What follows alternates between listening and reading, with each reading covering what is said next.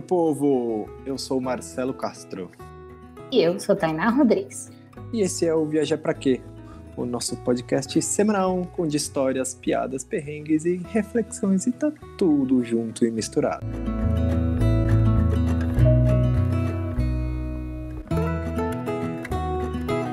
Nosso convidado de hoje é do time de viajantes que começou a explorar o mundo de maneira independente muito antes da galera aí por aí perdida saber que isso era possível. E ele gostou tanto dessa parada de conhecer novos países que ele foi se aventurar por uns países que dizem que nem existe. Guilherme Canever, seja super bem-vindo ao Viajar para Quê. Se apresente. Quem é você no país imaginário? Oi, Tana. Oi, Marcelo. É um prazer aí bater um papo com, com todos, todos vocês sou Guilherme Canever, curitibano, mas que andei perdendo um pouco minhas raízes aí depois de todas as minhas viagens. Considero um cidadão no mundo aí em todos, todos os sentidos. É um super prazer bater esse papo contigo, Guilherme. É, super obrigado por aceitar nosso convite. E como é de praxe no nosso querido podcast, nos diga, viajar para quem? Viajar para quebrar paradigmas, paradigmas, conhecer o mundo, ampliar, acho que a, a visão, aprender, acho que é a maior vantagem de quem tem a possibilidade de, de viajar, acho que quem vai com a cabeça aberta e possibilitando esse aprendizado, acho que é a, é a grande transformação que acaba acontecendo com quem sai para viajar.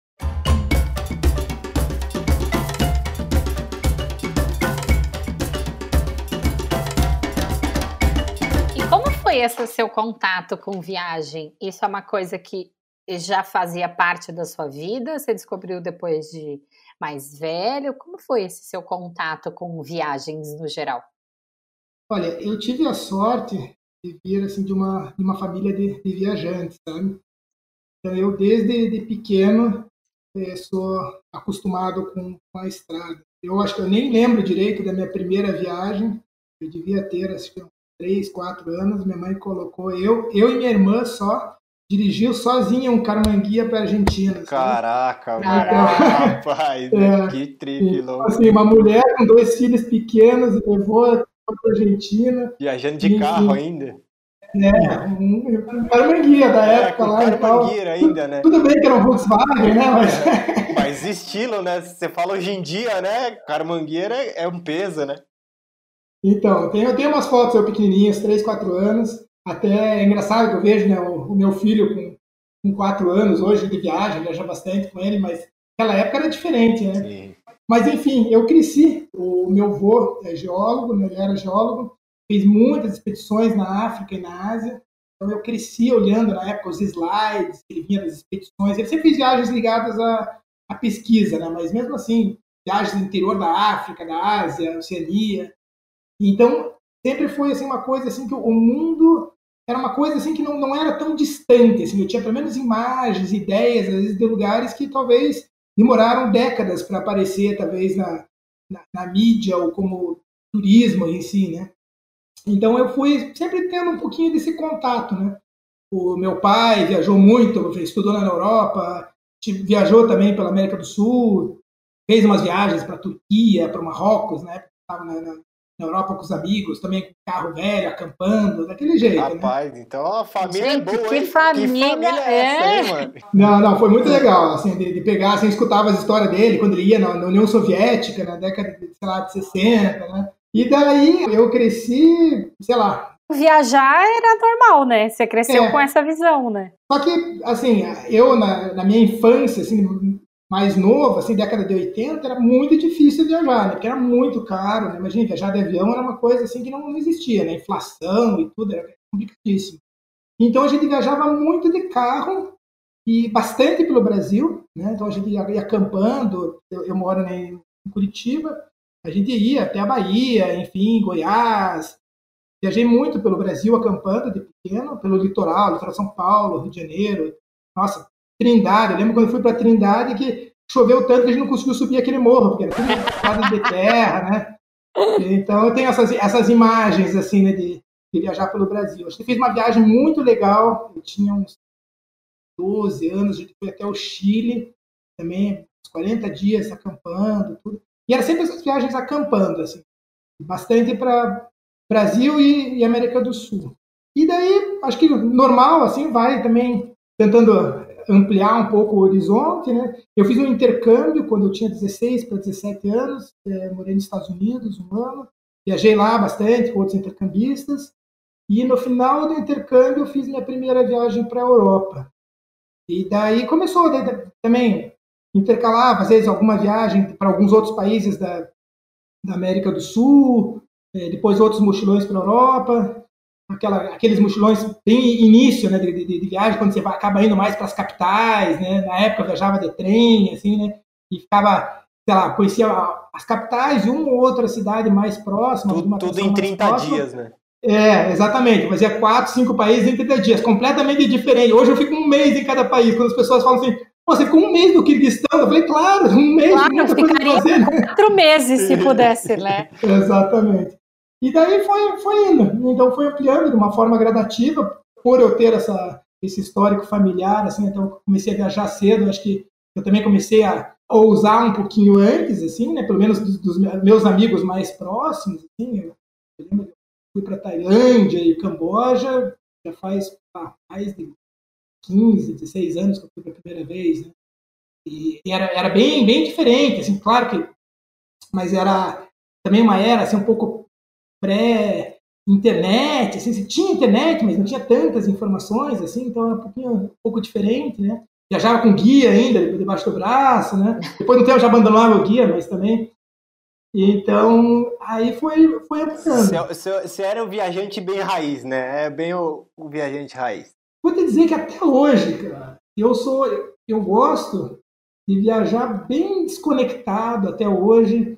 Sou uma, eu não sei, eu não, não entrei em algumas tendências de viagem, assim, e acho que talvez por aí, a gente até vai chegar, mas talvez por aí que eu goste tanto de, de viajar para a África, sabe? Meu, provavelmente meu continente favorito.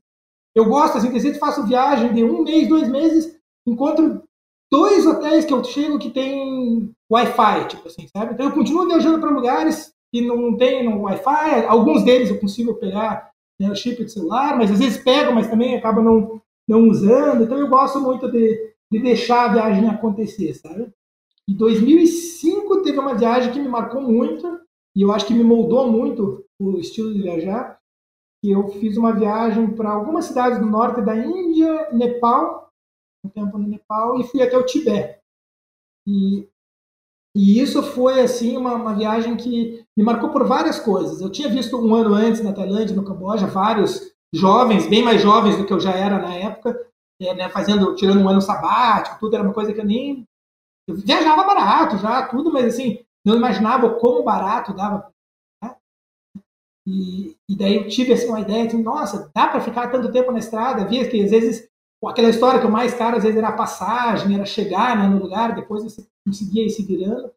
Mas assim, não tinha me dado o, o clique, né? Aí nessa viagem, no ano seguinte, além de ter assim visto várias pessoas que estavam muito tempo na estrada, eu pensei, nossa, é isso que eu quero fazer. É, me pegou muito a minha ida para o Tibete, porque assim, eu tinha aquela coisa que se idealiza, né? Você olha, você pensa, não, vou para o Tibete. Você quase imagina assim, uma caravana dos monges com os iaques, né? Que são aqueles bois peludos e tudo. E daí cheguei lá, tipo assim, nem tinha ainda linha de trem que ia uh, até Lhasa, né? Capital do, do, do Tibete. Mas mesmo assim já estava sendo muito chinês, aquela, aquela coisa assim da mudança da cultura, né? toda a cultura tibetana assim sendo oprimida, tudo. E aí eu voltei muito mexido dessa viagem. Eu voltei, nossa, eu lembro que eu falei, a Bibi na época a gente não tinha casado, a gente namorava ainda, e voltei para com duas, duas propostas para ela. Uma assim, não, vamos sair para dar uma volta ao mundo, vamos sair para viajar. E, e, ela assim, ah, tá bom, tipo, tá, né? Ela não, não entendeu muito bem, assim, né? Ela viajava bem menos, bem menos do que eu, assim, mas enfim, topou, mas assim, tudo bem, mas como que é isso, né? E a outra era assim dos lugares que a gente que eu queria, que eu quis viajar a partir dessa experiência, assim, foi que eu consegui, sei lá, eu presenciei essa mudança tão tão rápida, tão forte, assim, e, e eu pensava, não, o mundo está em transformação e eu preciso ver o mundo antes dele mudar. Então eu tive muito essa questão, assim, que eu comecei a, a ter um, um, um, enfoque e uma quase uma paixão mesmo por esses lugares que mudaram menos. E eu sempre tento buscar e viajar para esses lugares que são mais, quanto mais diferente da minha realidade do que normalmente eu posso ver, é o que eu mais gosto. E eu acho que, que é onde eu gosto de viajar mesmo. Eu até brincava para ela quando ela falou assim: ah, tá, quando a gente definiu, né, quando a gente fazia a nossa viagem de volta ao mundo, que era. Ela, ah, mas você vai para a Europa? Eu falava, não. A Europa, eu, tipo, eu já tinha ido para a Europa algumas vezes, mas assim, a Europa é legal, tudo, mas assim, as, quase as mesmas atrações, as mesmas coisas que você pode fazer na Europa agora, você pode fazer daqui a não sei quantos anos, né? Então vamos para os outros lugares que vão se transformar. Eu acho que foi super acertado, porque muitos lugares que eu passei há, sei lá, 10 anos atrás já estão completamente diferentes hoje, outros não nem dá para ir.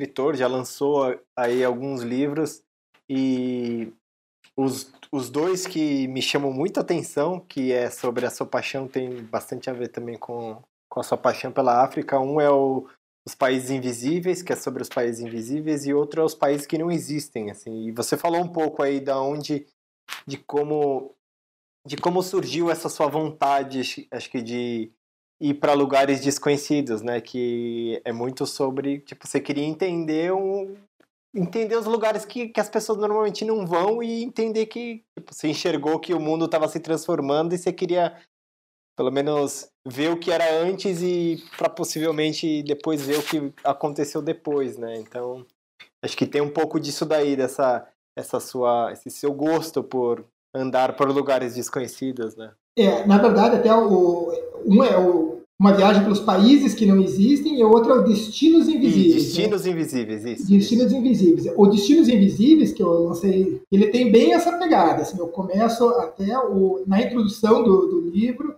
eu falo, eu brinco um pouco até com as atrações turísticas, né? Os países que mais recebem turistas do mundo, o Louvre, quase 10 milhões de turistas por ano, né? E daí eu cito em cada capítulo de cada país o quantos turistas que eles recebem, sabe? Então, esses destinos invisíveis são, a maior parte são países do oeste da África, tem alguns do norte, alguns do sul, mas a maior parte no oeste, e muitos deles recebem 30, 40 mil turistas é, ao ano, né? E o ano, o ano inteiro, enquanto você tem uma atração na França que tem 10 milhões, né?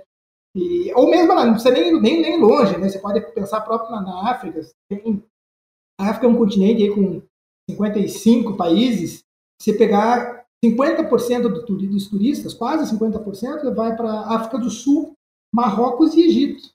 Então você tem de mais de 50 países, 50% é, vão só para três desses países. E o que, que tem nesses outros países? Eles não são interessantes? Não tem atrações? Não tem culturas? O, o que, que dá para aprender nesses lugares? O que, que dá para conhecer? Então aí que foi um pouco esse, esse livro de querer compartilhar. São 18 países esse, esse livro. E queria contar um pouco o que, eu rodei, o que, eu vi, o que, que, tinha para oferecer nesses lugares. E o, o, o, a história dos países que não existem foi você rodando por, pelos destinos invisíveis e começou a encontrar esses lugares que, que são mais invisíveis ainda do que os próprios destinos invisíveis que, que você. É, mas, na, na, verdade, o, o, país que não existe é anterior. Teve um, o meu primeiro livro é da África também, de Cape Town, Aventura pela África, que é, é, o começo da minha viagem de, de volta ao mundo, em 2009.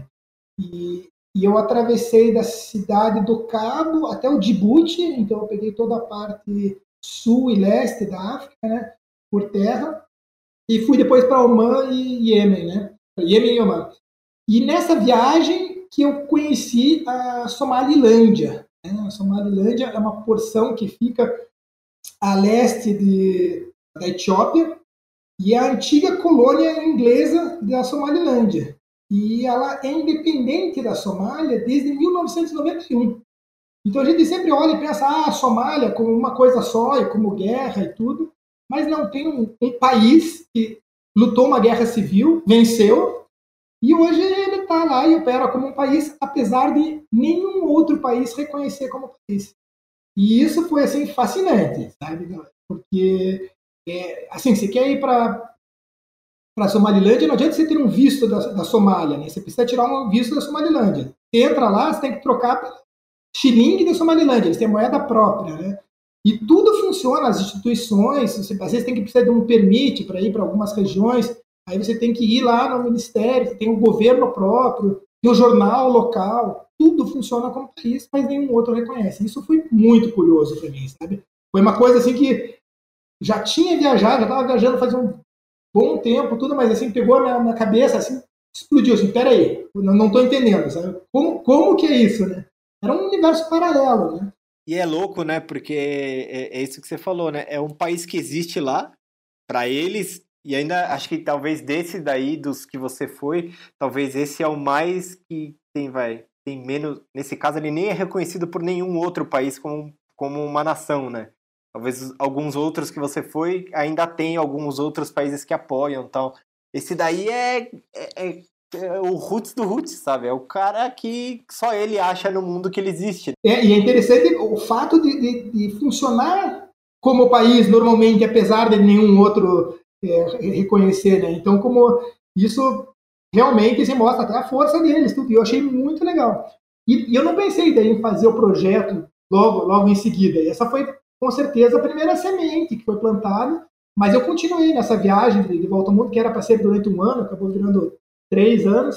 E, e, e, nesse período da viagem, que foi foco mais África e Ásia, eu acabei indo depois para Palestina, que já é bem mais conhecido, já é um, já é um país que já até quase não entra nos países que não existem, porque ele já é um estado observador permanente das Nações Unidas, né, já é membro da Unesco e tudo. Então a gente sabe que não é não é simples a questão né, Israel-Palestina, mas é, ele já, a Palestina já está num, já tem um status bem superior aos outros países, com já cento, quase 140 países que reconhecem como país e tudo. Tem alguns problemas externos e alguns, inclusive, externos, que, por exemplo, a própria questão do governo, né, que a, na Palestina existe a, a faixa de Gaza e a Cisjordânia, então são, tem dois governos dentro do país, então não tem nenhum governo único. Né? Isso já complicaria bastante, bem diferente do que, por exemplo, na Somalilândia, que já tem um, um governo eleito que funciona e comanda todo o território. Além da Palestina, antes de fazer o, pro, o projeto, eu fui na parte do Saara Ocidental, na parte ocupada pelo Marrocos.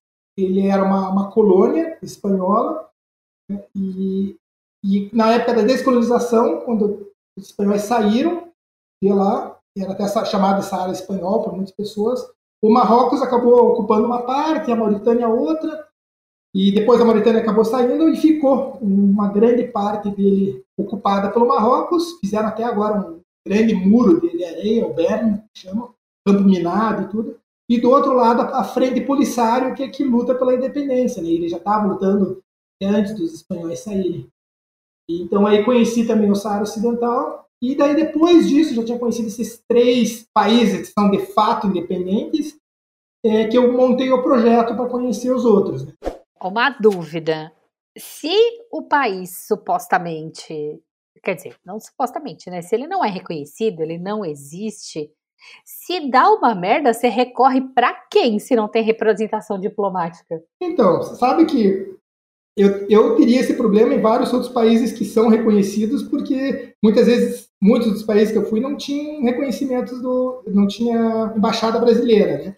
Então, da mesma forma, se eu estou, sei lá, no, no país que não tem é, embaixada brasileira, normalmente você tem alguma, algum país que é responsável pela relação né, com, com o Brasil, por exemplo.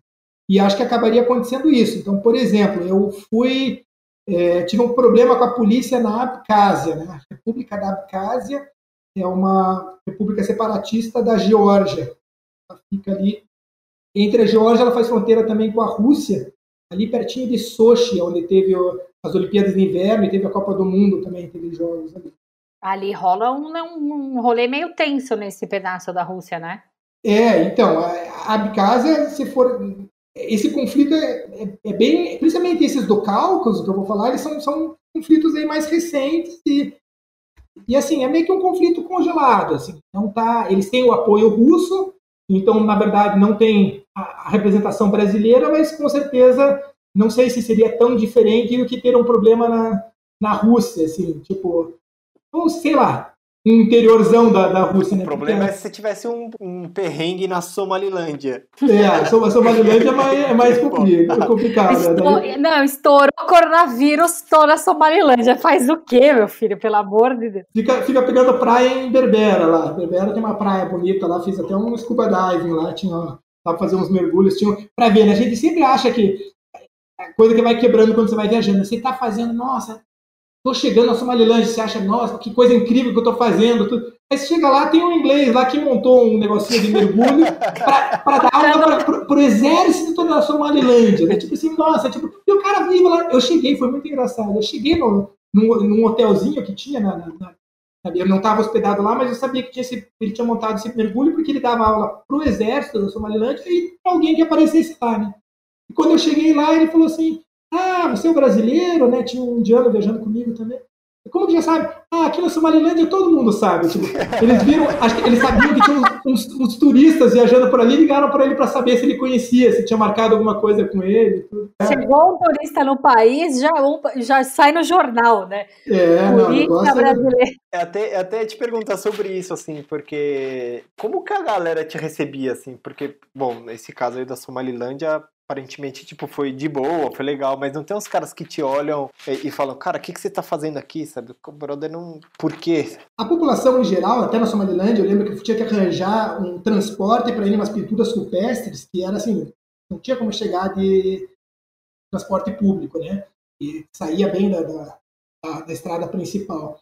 E daí eu tava tentando achar um carro que alguém pudesse levar e gerou até um tumulto, assim. Em geral, as pessoas, quando olham um tipo estrangeiro, achavam que era, que era jornalista, sabe? Então, até quando jornalista tinha um pé atrás, quando falava que era turista, nossa, se derretiam. Né? Daí, queriam saber, nossa, mas por que, né? Aqui? Daí, e daí já falava, e sendo do Brasil, né? Sempre abre porta, o pessoal sempre gosta de brasileiro, enfim, então, muito bem. Mas mesmo nesses lugares, você falar, na, ele estava contando da, da Abcásia, por exemplo. A Abcásia, você entra, você precisa de uma autorização que você tira pela internet, né? Eles te mandam um tempo de antecedência, e com esse papel você consegue entrar no país, mas não é o visto propriamente dito. Aí você tem que ir nas relações do Ministério, do Ministério das Relações Exteriores para tirar o visto. E cheguei lá, era um feriado, não estava aberto, o lugar mudou de, de, de endereço. Então, assim, é, para ler é cirílico, então você vai ler não vai entender nada, né? Para falar é russo. E, ou era o caso. Então, tipo assim, não, não adianta, né, você não sabe uma, não sabe outra, né? Você tenta pegar informação na rua, aí também. As pessoas têm pena, na verdade é que as pessoas têm pena. Né? Tipo, pensa assim, com a mochilinha ali e tal, perguntando com umas coisas anotadas em cirílico, assim, tentando falar alguma três palavras que te ensinaram em, em russo e, e, um por favor em casa, alguma coisa assim. Aí o pessoal olha assim, nossa, lembra, pegaram a gente, colocaram dentro do carro, levaram para lá para tirar. Então as pessoas acabam, né, ajudando. Eu lembro que a gente tinha num, num monastério, Noviafon, né, é um monastério bonito nas montanhas. Na frente tem uma praia, Begraga, que, é, que tem muito turista russo que vai para lá, porque é ao sul da Rússia, é mais quente, né? E daí eu não conseguia pegar o transporte público. Ah, fazer o quê? Peguei, tentei pegar carona, nenhum carro parava. E daí, por causa desse feriado, acho que estava tudo meio meio cheios, né, as pessoas de família e tudo. De repente, param um, um ônibus de, que era tipo um micro-ônibus dos turistas russos, assim, sabe? O cara até aquele com o microfone contando a história. Excursão tudo, assim, de, é, excursão de russos. Daí me pegaram, me deram carona, daí já me adotaram, enfim, né? Então acaba sendo assim, é, a população em geral acho que é tranquilo, sabe? Acaba tendo uma desconfiança maior nesses lugares que são uma zona de conflito, um pouco assim, é claro que daí a parte militar, assim, de, de, de polícia, tudo, eles sempre querem saber o que, que você está fazendo. É um pouco questão de tirar fotografia, um pouco mais complicado, assim, né? Então, isso, com certeza, assim, os oficiais, assim, não, não são tão, tão simpáticos, assim, não te tratam assim tão, tão bem. Mas a população geral, assim, sempre foi bem, bem tranquila. A gente gravou o podcast com não sei quem, que eu não lembro o que, que foi, que falou: a pior cagada que você faz na vida é chegar na fronteira de um lugar assim e falar que você é fotógrafo. Jornalista, então, você vai preso na hora, né? Isso que você falou da polícia é muito real. Sempre acha que você tá lá fazendo alguma coisa e já vem te tratar com desconfiança, né? Muito doido. Não, sabe que tem um, um desses países que se chama Nagorno-Karabakh, né? Nagorno-Karabakh fica entre o Azerbaijão e a Armênia. Então, para todos os países do mundo, ele faz parte do Azerbaijão, mas a Armênia ali apoiou, inclusive ele invadiu, ele era um enclave, ele até invadiu uma parte do Azerbaijão para fazer o, o, caminho até Nagorno-Karabakh, e ele culturalmente ele é armênio. E, e eu estive lá e viajei bastante, tem uns monastérios, muito montanhosos, os monastérios das montanhas, tem muita coisa interessante, mas tinha uma, uma cidade fantasma, que era uma cidade que tinha mais 200 mil pessoas, e eu quis ir para lá para conhecer essa cidade fantasma, foi inteira bombardeada. É meio que assim um, um resquício da, da, guerra, que também não é tão. não faz tanto tempo atrás. Né? E depois que eu saí do país, aquela coisa meio, meio idiota, enfim, fui fazendo meu projeto, coloquei umas fotos na internet e tudo, e comecei a ser marcado lá pelo, Ministério das Relações Exteriores do Azerbaijão e me marcaram como, como jornalista. Então, tipo assim, o, jornal, o jornalista brasileiro, etc, etc. Eu só sei que eu já fui para Azerbaijão, não quero voltar agora mais porque não vou pagar para ver, né? mas, Melhor não correr mas, risco, né? Mas é interessante que é bem isso, já colocam como, como jornalista, né? Que é, o jornalista sempre é, muitas vezes, assim, ah, jornalista, jornalista, não, niet, niet, né? O Augusto na hora de falar, não, não, não, turista, turista, né?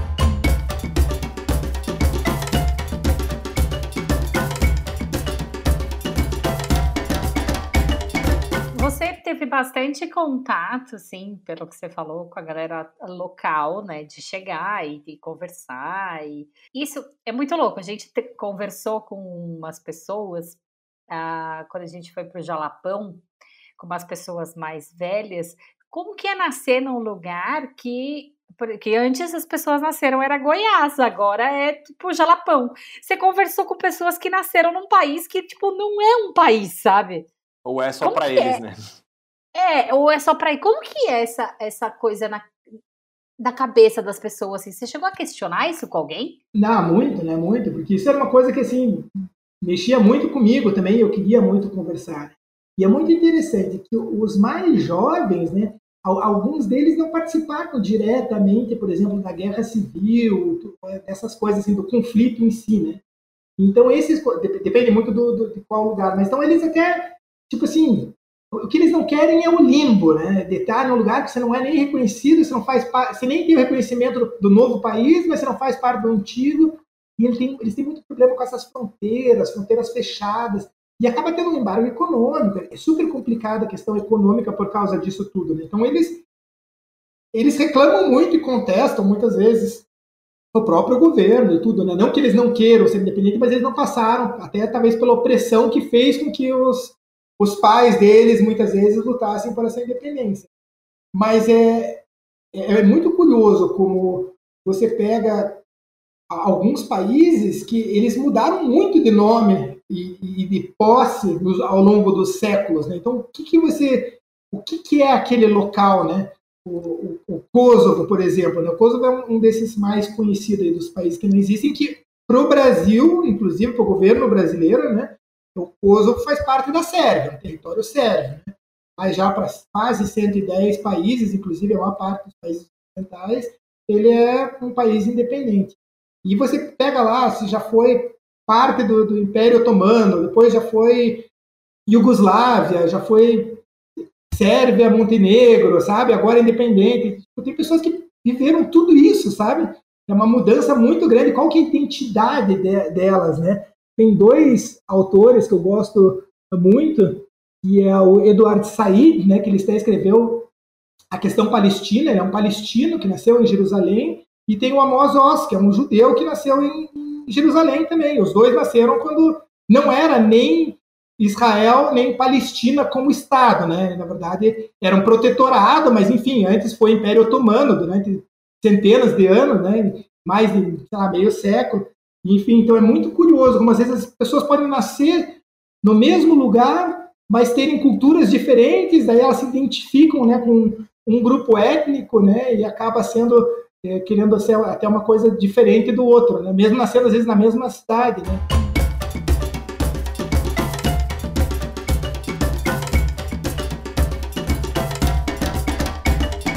Queria que você contasse um pouco das coisas malucas que você comeu nesses lugares. Aí você já, já deve ter comido coisa que você nem sabia que existia. Vou te falar que desses dos países que não existem, não lembro assim, de coisas assim, tão diferentes. Assim, teve, por exemplo, na, na Somalilândia, tomar leite de camela, né?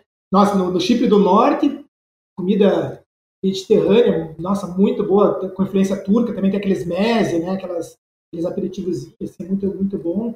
É, na Abcásia tinha um, como que chamava? É, é um mingau de queijo, acho que eu escrevi no livro também, tinha um mingau de, de, de queijo. É, enfim, tem, tem umas, umas, comidinhas assim, diferentes, cada um com certeza tem uma, uma coisa típica. Até no livro eu tento colocar até uma, uma dica de bebida e de, de, comida diferente de cada um desses países, mas não tem uma coisa assim mais forte, assim, exótica, assim, né? Agora, no, no Destinos Invisíveis, que é no, no, oeste da África, teve em Burkina Faso, que eles comiam como se fosse aquela, aquelas larvas, assim, taturana frita. Assim. Nossa! Você comeu? Ah, claro, eu como tudo. Eu, eu, não teve uma, nunca, não teve uma comida que eu não aceitei pelo menos uma vez. Eu sempre falo assim, pelo menos uma vez eu experimento. Eu posso não repetir.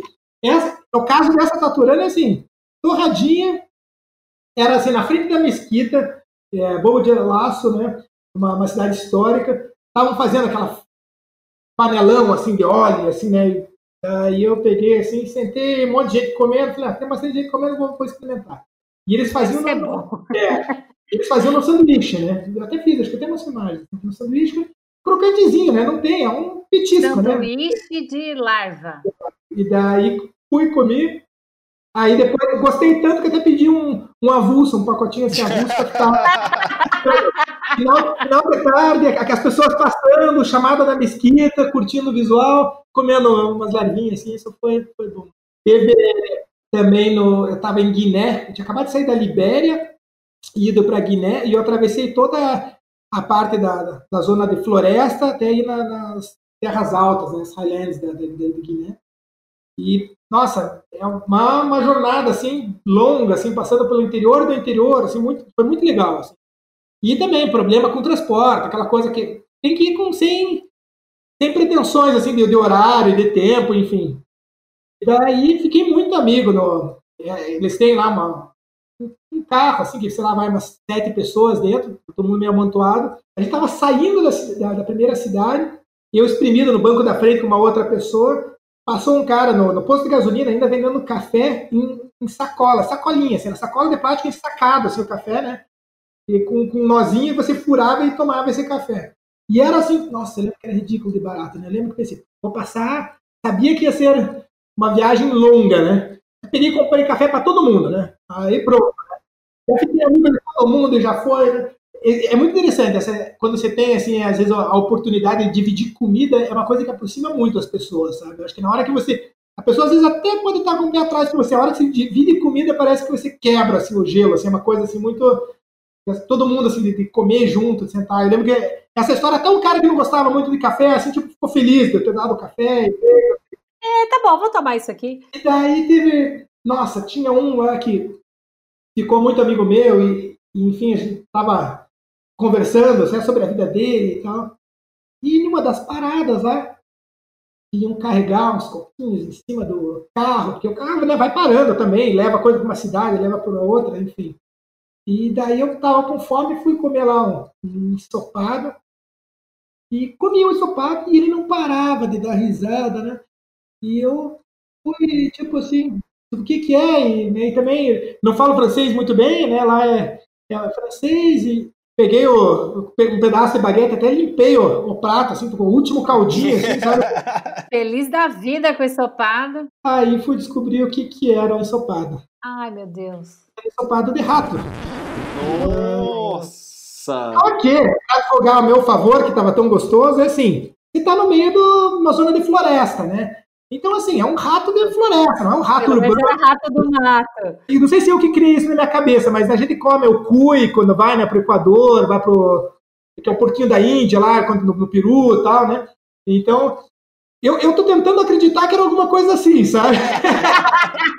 que não era um rato, rato. Era um rato, nojento. Era um rato gostosinho, assim, sabe? Tipo um porquinho pequenininho, assim, uma coisinha assim.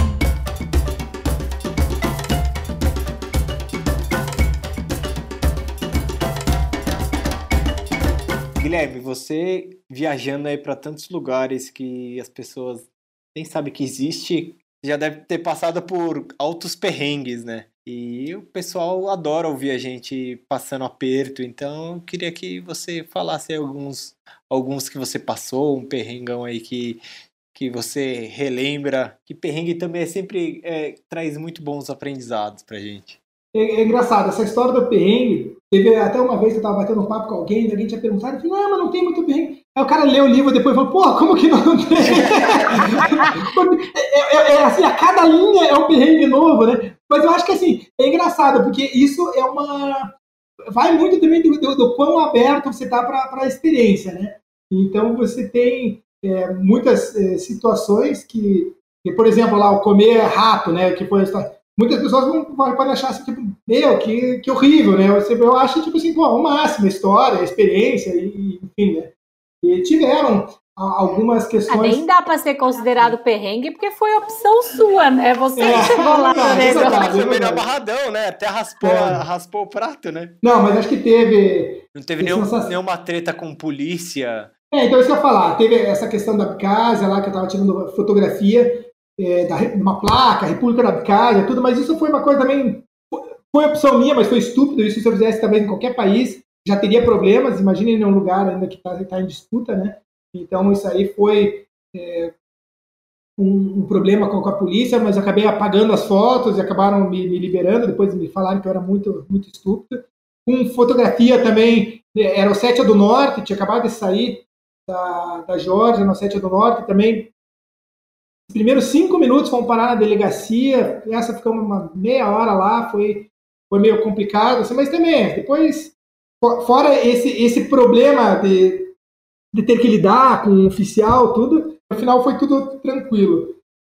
Mas de, de, de, medo, assim, de perigo na Somalilândia, quando a gente foi da Somalilândia para o Djibouti, de, eu atravessei um, um, deserto, né? E que a gente tentou muito, muito pegar um caminhão que atravessava, mas aí não, não conseguiu. Até a ideia inicial eu fugi de um grande perrengue, porque a ideia inicial era pegar um barco que leva vacas da Somalilândia para o Iêmen. E daí é um barco relativamente pequeno e você vai no meio dessas vacas, enfim, né? Não tem, é uma marcação, assim. E esperei uma semana lá e uma semana no Djibouti para tentar pegar e tava, não, não, não chegava, porque também não, não tem, né? Uma data certa para marcar. E daí depois também veio uma tempestade, tudo aí até foi opção minha. Falei, ah, não vou que isso aí vai ser, vai dar errado, né? Aí eu fui atravessar esse deserto e, e a gente teve que contratar um, uma caminhonete, enfim, era um negócio teoricamente mais estruturado, né? Depois de e, e precisava de uma escolta armada para passar fora das, das cidades. Pagava, era 10 dólares por dia, acho, por soldado, enfim. E daí a gente saindo de Berbera para começar já essa jornada, a gente sabia que isso não ia ser fácil, né, pelo deserto e tudo. E o motorista erra o caminho e vai sentido uma base militar. Nossa. E o cara pega e, e aponta só um, sai um com tipo um, um lança-foguete mesmo, assim, não sei, uma bazuca, sei lá que era aquilo. E daí o nosso, o nosso segurança ali que estava, nossa escolta, só tirou a bolha dele, balançava para fora da janela e parava. No final das contas, sobreviveu, mas acho que isso dá para considerar que seja um perrengue. Né? Tá. Agora, é, por exemplo, na, na Libéria, eu dei azar de cair numa, numa casa com uma pessoa putz, que não, não bateu mesmo. Eu até a gente se sente mal, às vezes, até de, de falar, contar assim, de alguém que, sei lá, abriu a sua casa para você. Mas eu vinha de uma viagem muito difícil pela Serra Leoa. Lembrei de um perrengue de Serra Leoa agora, falando, foi falando, aparece, né? Já vou contar da Libéria. É só cutucar que sai. Acho que se encaixa como perrengue. Fui tirar, é, tava na Serra Leoa viajando, adorando o país. Aí tem a região, do, tem até o filme famoso, né, dos Diamantes de Sangue. Eu quis ir para a região dos Diamantes e na Serra Leoa, a extração dos, dos diamantes não são em Minas, elas são, são feitas no Rio. Então é, é, é, muito fácil. Então muitas pessoas se envolvem nessa atividade. Né? E eu quis ir, já estava numa cidade que já tinha é, bem próximo da onde é o início do conflito da Guerra Civil ali, e já aquelas lojas e tal. E daí eu achei um, um mototáxi, digamos assim, para me levar lá para ver onde que era a extração. Dei lá um dinheirinho para ele, acertei e o cara me levou. Isso é muito comum em vários lugares, que a pessoa às vezes nem trabalha com isso, mas te leva né, com a moto e tal. É que nem no Peru, você pede carona e na verdade a carona é paga. Quando você vai descer, o cara falou: não, queridinho, não é carona, não, você pode pagar aqui dois soles. Ajudar na gasolina, pelo menos, né? É. E, e, daí fui e putz, saí um pouquinho da cidade, quando estava nos arredores, eu já vi assim, aquelas pessoas na beira do rio, umas mangueiras, enfim, nossa, era uma cena assim, tipo, que olhava aí as peneiras, sabe, para ver, e a pessoa, tipo, buscando assim mudar de vida mesmo, né? E eu peguei, assim, olhei aquilo, nossa, e todas aquelas pessoas começando a movimentação. E aí, no estradinho de terra, lá mandei o cara parar, desci um barranco, assim, e fui tirar umas fotografias. Nossa! A primeira foto estava ali tirando, assim, gritaria, já sai o pessoal correndo e vem e eu vou, tento subir o barranco, quando eu vejo, já chegou, me cercaram. Nossa. E daí já queriam pegar minha máquina, e já bem agressivos. Até que chega lá o que é o chefe, né? até um meio que um libanês, assim, que tem bastante naquela região. E daí, no final das contas, pelo que eu pude entender, os trabalhadores ali, a maior parte são de outros países e são ilegais. Então eles atravessam a fronteira ilegal e ele estava com a licença dele caçada também.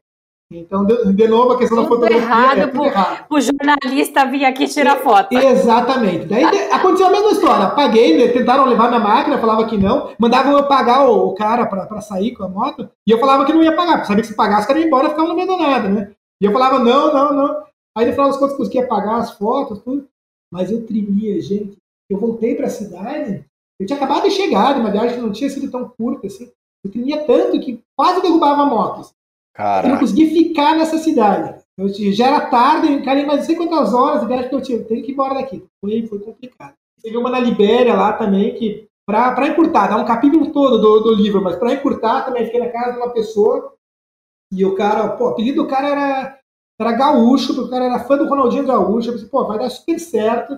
O cara era mais novo, mega baladeiro, e assim, eu tava no subúrbio do subúrbio, assim, sabe? Tipo assim, pensar o, assim, o alemão cair na, Cidade de Deus ali, assim. Caí lá, no começo o cara meio quieto, me levou na família dele, comemos juntos, bate papo com todo mundo, ele é meio quietão.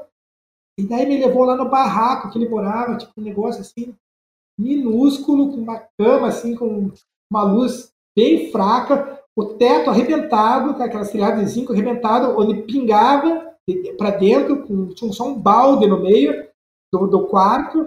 E daí, de repente, chegam os amigos dele, não, vamos sair, vamos pra balada. Aí saí na rua, quando eu saí, já vi assim, uma caminhonete recolhendo algumas pessoas do exército, assim, tipo, sem iluminação pública, sabe, aquela coisa meio só de gerador. Aí me levam lá num, num bar. Nossa, era um lugar assim, meio de ex-guerrilheiros da, da Guerra Civil, mais ou menos, sabe? Então é um negócio assim, tipo, é, é assim uma coisa assim surreal. E daí depois de toda essa experiência, eu até falei na hora assim, ah, tô cansado de uma viagem longa, eu tinha dado tudo errado. Aí, uma cerveja não ia fazer mal, tomei uma cerveja. Quando eu voltei no, no quarto minúsculo, foi a namorada dele junto. Aí eu perguntei, tá, onde que eu durmo?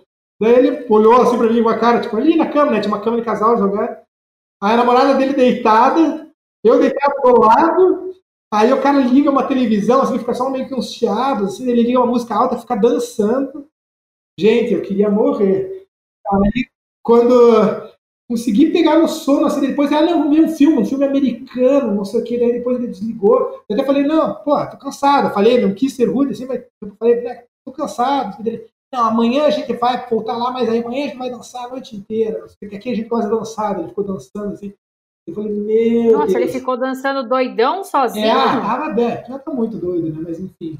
E daí ele pegou e desligou, deixou no, no som lá. Aí, sabe quando você apaga, assim, quebrado, assim? Aí já comecei a escutar os galos cantar, assim, tipo, eu não duvido quase nada, assim.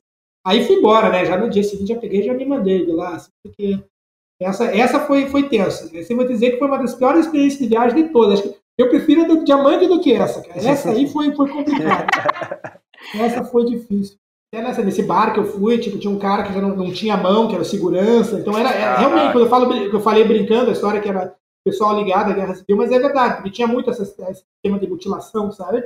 E você então, provavelmente é... era o único branco ali. É, não. Assim, o pessoal de, de ONG e tudo, talvez faça alguma coisa durante o dia na, em alguma igreja ali perto, ou alguma associação ali perto, mas tipo assim, no lugar que tava ali, mas assim, nem. Provavelmente o único branco em meses, assim, já. Não, mas verdade, como é que você foi para lá? Couchsurfing? Couchsurfing, couchsurfing. O que, que o mano bota o couchsurfing não? Ah, mas às vezes ele quer receber, né? Não sei. É, ele gosta... Daí até, até falei, depois dei uma aliviada. No dia seguinte, assim, o cara não entendeu, tava indo embora. Ah, incompatibilidade. Falei pra ele assim, ah, se eu fosse mais novo, até falei pra ele, se fosse mais novo, acho que ia gostar e tal, mas tipo assim, ia nada, né? Mas enfim. ele não é, precisa saber.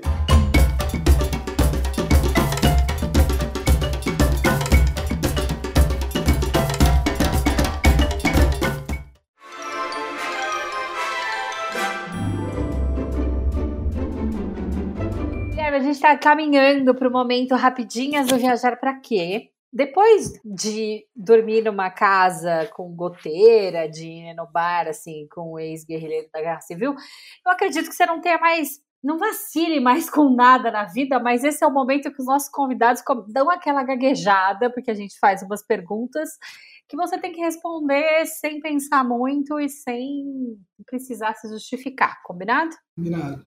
Podendo transformar qualquer atividade da sua rotina em um esporte olímpico, em qual você tem chance de medalha? Questionar, perguntar. Se a pandemia desse trégua por um dia, o que você faria? Ia viajar. um bate e volta, pelo amor de Deus. Ah, podendo escolher qualquer pessoa no mundo, viva ou morta, com quem você jantaria hoje? Ah, eu eu sempre falo, eu gostaria muito de jantar com o Ibn Batuta. Ibn Batuta foi um grande, grande viajante, nascido, a gente estava falando do, dos territórios, né, no atual Marrocos, né, não que fosse, Tanger, e ele viajou para muitos lugares, quase na mesma época que Marco Polo, mas o Marco Polo era, era comerciante, né? E ele não, ele, ele estudava jurisprudência islâmica. E ele teve na, ele esteve na, na Somalilândia, esteve no Mali, Ásia Central, ele trabalhou na Índia. Ele tem um livro que se chama As Viagens, né, de, de travel, Travels, né, que chama Viagens, do, do Ibn Batuta. E muitas vezes eu pegava, antes de ir para algum desses lugares mais isolados, e para ver qual que era a impressão dele desses lugares, para antes de ver e até refletir o que que era, o quanto que mudou, né, dos séculos, sei lá, seis, sete séculos atrás então ele com certeza era uma época de viagem completamente diferente. Então um cara como como esses aí, ou sei lá um Livingstone também que, que viajou muito pela África em outras épocas, acho que esses esses grandes viajantes exploradores do passado, acho que esses com certeza gostaria de sentar para ter um jantar, né? De preferência não é. carne de rato. É. que frase você colocaria na sua lápide? Não fiz o que pude, mas, mas morri tentando, né? Fui, ah, né, alguma coisa nesse sentido aí, não, sempre vivendo, aprendendo, mas sem, com certeza longe de alcançar o que, que podia alcançar. Se você pudesse criar um festival de música ideal, quais seriam as três bandas do seu line-up? Ramones, The Clash, Sex Pistols. Caraca, olha esse rock and roll, hein? E o que não pode faltar na sua mochila? Três camisetas, duas bermudas, ou uma bermuda e uma calça, três cuecas, duas meias. É isso, né? Mais que isso a gente não precisa, na verdade.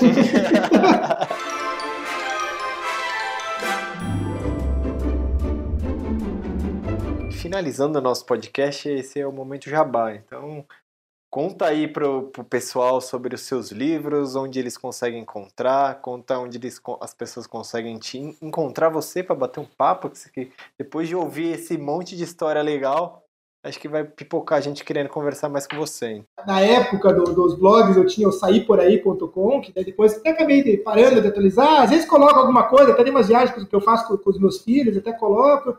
Tô, tô, devendo até algumas outras, mas enfim, era o sairporaí.com. e que foi um projeto, acho que de, junto com muitas anotações de, de caderninho para os meus livros, né? Então eu tenho quatro é, livros lançados. O primeiro é de Cape Town a Muscat, uma aventura pela África, que é toda essa porção sul e leste da, da África, mais Iêmen e Oman. O segundo é de Istambul a Nova Delhi, uma aventura pela Rota da Seda, que é uma viagem que eu fiz com a minha esposa da Turquia até a Índia, via norte do Iraque, Irã, Ásia Central. É um livro bem, bem legal também que pega essa outra parte do mundo que não é tão viajada assim.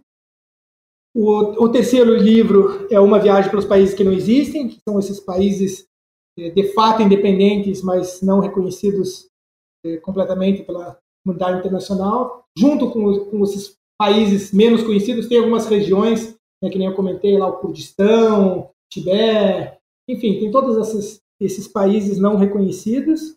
Esse, esse é meu livro que acho que fez. O, o, primeiro até eu fiz duas edições, acabou vendendo um pouco mais, mas o país que não existe acho que, que tem uma maior repercussão. Inclusive eu lancei ele em julho, agora desse ano, em inglês, e deu uma, tá vendendo muito bem lá fora. Então eu tive até uma, uma boa atenção internacional ali, saiu na CNN, saiu em, tem vários jornais, França, Itália, foi, foi bem, bem legal, tá tendo uma repercussão muito boa lá fora, e fiquei bem feliz. Hoje estou vendendo mais livro fora do que no Brasil hoje em dia, mas estou bem aproveitando o momento. E tá para sair a edição em espanhol agora dele. E o Destinos Invisíveis, uma nova aventura pela África, que conta do meu retorno para o continente. Eu fui, na verdade, umas 10 vezes já para a África, mas é o meu meu queridinho. Eu gosto muito do Oriente Médio, do sul da, da Ásia ali, tipo Irã, Paquistão, Índia, Oriente Médio também. Tenho grandes países aí que estão entre os meus preferidos, mas a África, como continente, eu acho que é o que mais, mais me atrai. Então, além desses é, países que eu tinha do, do primeiro livro, né, que já, já uns 15 países, agora relato viagem para outros 18. Então, é, pega mais a porção oeste é uma região menos turística ainda, que tem muita coisa, muitas civilizações incríveis, atrações, é, histórias que eu acho que, nossa, eu fiz questão assim de relatar, assim, porque é coisas que a gente que gosta de viagem, que sabe que existem algumas é, coisas interessantes, mas quando você vai viajar, se descobre muitas outras e, enfim, quis, quis compartilhar um pouco. Então, esse é o livro do, do ano passado, tá bem legal, quase 300 páginas. E quem quiser comprar qualquer um deles, Está tá à venda na, na, acho que nas principais livrarias dá, dá para encontrar. Travessa, Livrarias Curitiba, na, na própria Amazon.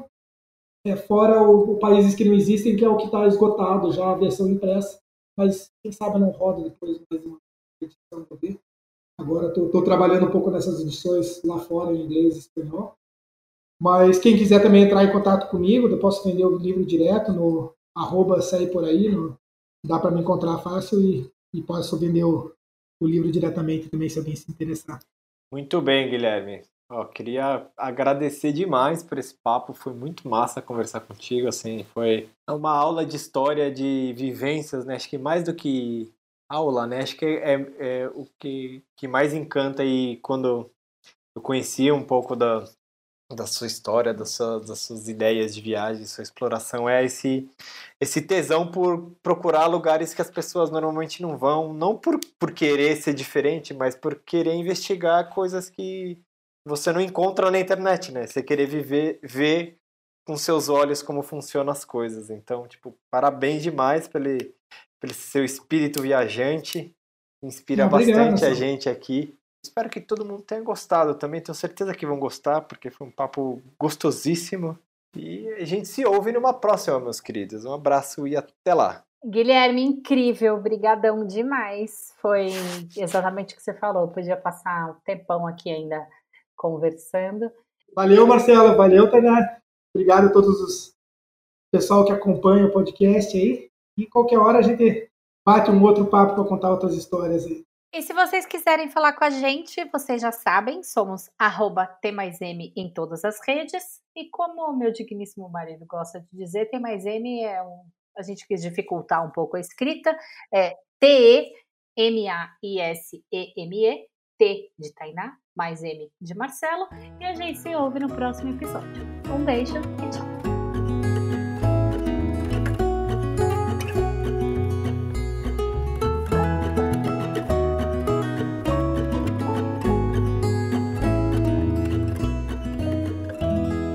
O Viajar Pra Quê é produzido e apresentado por Marcelo Castro e Tainá Rodrigues e editado por Breno Santos.